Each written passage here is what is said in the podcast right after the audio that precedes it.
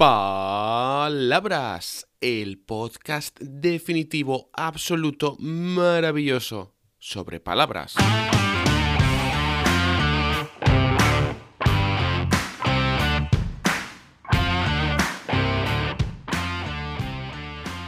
Hola, hola, ¿qué tal? Soy Borja Odriozola y estás escuchando un nuevo episodio de Palabras, el podcast sobre palabras. Y hoy quiero empezar contándote algo gracioso, y es que he publicado la misma palabra dos veces. No sé si tú te has dado cuenta. A mí me avisó una estudiante, porque ya llevo tantas palabras que de verdad que me olvido de cuáles hago. Así que el 133 sobre la palabra echar no es el primero, porque el 120... Déjame un momento que lo mire. Mm, mm, mm. Ah, 121. El episodio 121 también es sobre echar. Así que si eres muy fan de esta palabra o te cuesta especialmente, que sepas que ahora tienes dos episodios y que este podcast tendrá que tener 100.000 y un episodios antes de terminar. ¡Ay! Más trabajo. En fin, vamos a escuchar a Fabien, una de mis estudiantes, que además hace referencia a este episodio 121 sobre el verbo echar, pero ella va a hablar de otro verbo, digamos que problemático. Escuchemos a Fabien. Hola Borja, ¿qué tal? Soy Fabienne. Me encantó descubrir una palabra a través de la historia de Federico. ¿Podrías continuarla con el verbo llevar?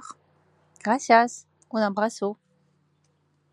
Un abrazo, Fabienne. Y ahora hablamos del verbo llevar y de Federico, pero antes quiero decirte que si tú también quieres enviar al podcast palabras, igual que ha hecho Fabienne, apúntate a mi newsletter borjaprofe.com, te suscribes y aparte de poder enviar palabras al podcast, también recibirás novedades relacionadas con el español, ideas, consejos y chistes malos. Bastantes chistes malos. borjaprofe.com.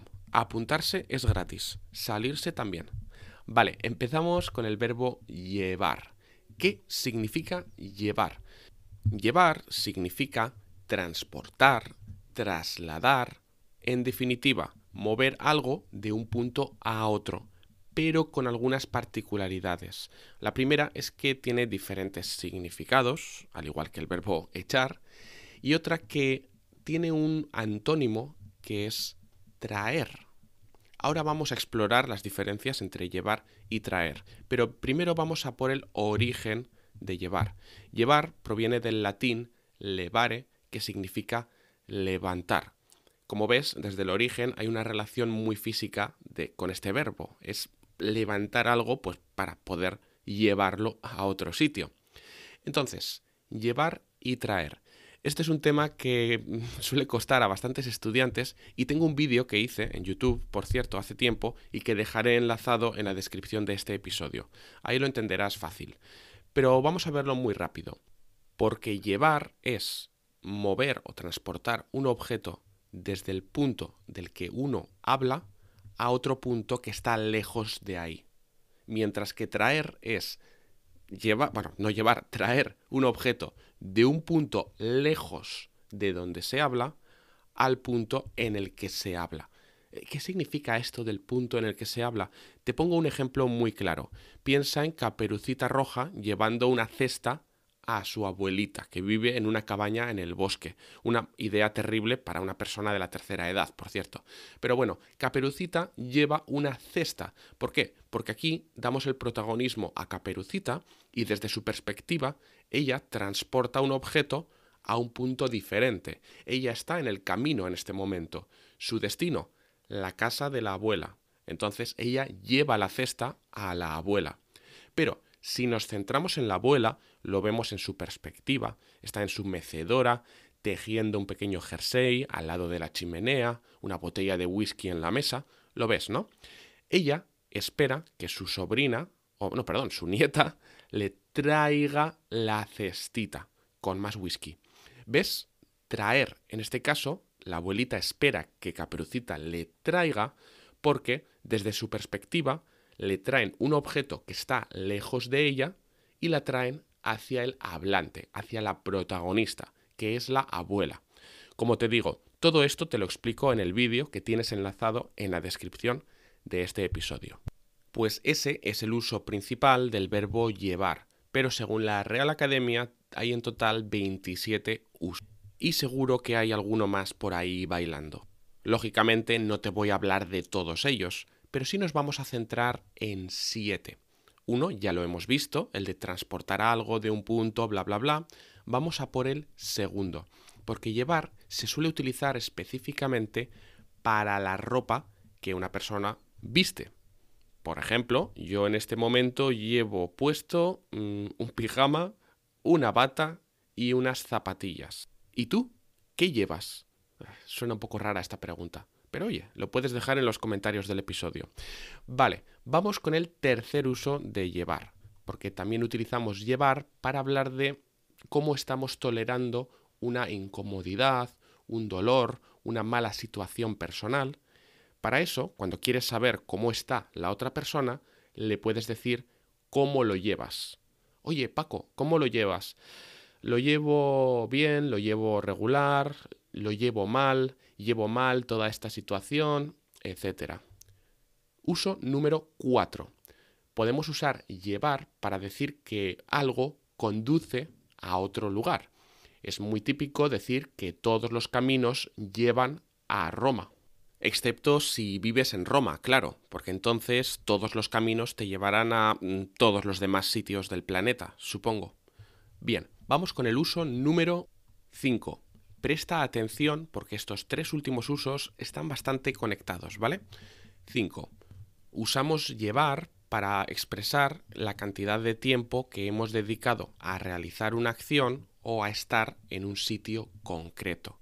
Puedes decir que llevas tres años trabajando en esa empresa o que llevas toda la mañana intentando solucionar un problema en tu baño o que llevas toda la tarde en el sofá viendo Netflix, o que llevas siete minutos escuchando a un tío hablando cosas raras de una palabra.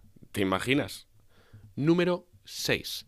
También podemos usar llevar para decir que hemos realizado una acción que damos a entender que va a continuar en el futuro. Hemos completado parte de esa acción y pensamos continuar. Por ejemplo, pues llevo leídas 20 páginas de este libro. Llevo vistos 7 episodios de la serie Berlín. Me queda uno para terminar. Uy, el verbo quedar. Tenemos que dedicarle un episodio también. Otro ejemplo. Estás en medio de una maratón y llevas recorridos 27 kilómetros y te quedan 15. Eh, da igual. Los kilómetros que llevas son los que has recorrido hasta el momento y todavía no has terminado. Y por último, otro uso útil de llevar es para decir que una cosa necesita una cantidad de algo, de tiempo, de esfuerzo, por ejemplo, para ser realizada. Por ejemplo, está claro que el español lleva mucho tiempo de práctica y práctica y práctica.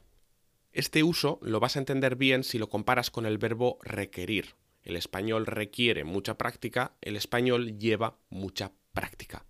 Bien, antes de terminar, vamos a practicar todos o casi todos estos ejemplos de usos de llevar con la historia de Federico. Porque en el episodio 121 describí un día terrible en la vida de Federico, en el que todo le salía mal, perdía su trabajo y todo eso para ilustrar usos del verbo echar. Así que hoy vamos a continuar la terrible historia de Federico con el verbo llevar. Federico, después de perder su trabajo, la verdad es que estuvo con el ánimo muy bajo. Hasta que un día su mujer le dijo, Federico, llevas dos semanas sentado en el sofá sin hacer algo. Aquí hemos usado el verbo llevar para hablar de la cantidad de tiempo que permaneces en un sitio, en este caso en el sofá. Ah, y lleva a José Carlos al veterinario. José Carlos es un chihuahua, por cierto, no un niño. Aquí hemos usado llevar para referirnos a transportar algo de un sitio a otro. En este caso, transportarlo de la casa de Federico, donde está en ese momento, a la clínica veterinaria, a otro lugar. Por eso usamos llevar, no traer. Así que Federico y José Carlos salen a la calle y mientras avanzan escuchan una voz. Señor, señor. Y ven a una joven que se les acerca. Es una chica, aparentemente de unos 18, 19 años, que lleva una camiseta de Greenpeace. Llevar lo hemos usado para referirnos a la ropa que viste. Hola, ¿le importaría donar algo de dinero para Greenpeace? Es por una buena causa. Es que están matando a las focas del Ártico y nosotros estamos luchando, etcétera, etcétera, etcétera. Y en ese momento, José Carlos empieza a ladrar y le muerde el tobillo a la pobre chica. Ay, lo siento, es que a José Carlos no le gustan los ecologistas. No se preocupe, llevo 14 ataques de perros en toda la mañana. Oh, pero eso es terrible. Sí, la verdad es que este trabajo lleva mucho esfuerzo. Demasiado. De hecho, estoy pensando en renunciar. Aquí hemos usado llevar para hablar de la cantidad de tiempo, o en este caso de esfuerzo, que conlleva una actividad. Al ver esta situación, Federico se compadece de la chica y se siente un poco culpable por José Carlos y le da 10 euros. Tome, para salvar sus focas del Ártico. Los ojos de la chica brillan, sonríe con sorpresa y en ese momento se transforma en una gran foca que flota en el aire. Federico, sorprendido, cae de culo al suelo. José Carlos ladra más que nunca. Soy el espíritu de las focas del Ártico y llevo sufridas muchas decepciones con el ser humano. Aquí hemos usado, perdón, hemos usado el verbo llevar para hablar de experiencias acumuladas y que posiblemente se repitan en el futuro. A todo esto, Federico está paralizado, no sabe qué responder, cuando ve que un gran portal se forma ante él. Y la gran foca espíritu le dice Federico, como recompensa por tu generosidad, tengo un premio para ti. Cruza este portal, te llevará hasta un enorme tesoro. Aquí hemos usado el verbo llevar para indicar que el portal va a conducir a Federico a otro lugar.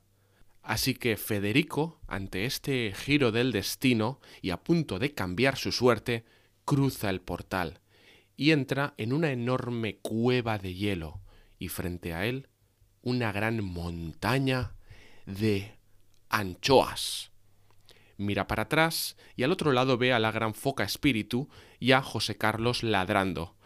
Disfruta de tu tesoro. El portal se cierra y... Hasta aquí la aventura de Federico y el episodio de hoy. Si quieres que continúe la historia de Federico, solo tienes que enviarme una palabra y decirme, hey, porfa, sigue con la historia de Federico. Venga, nos escuchamos en el próximo episodio. Hasta pronto.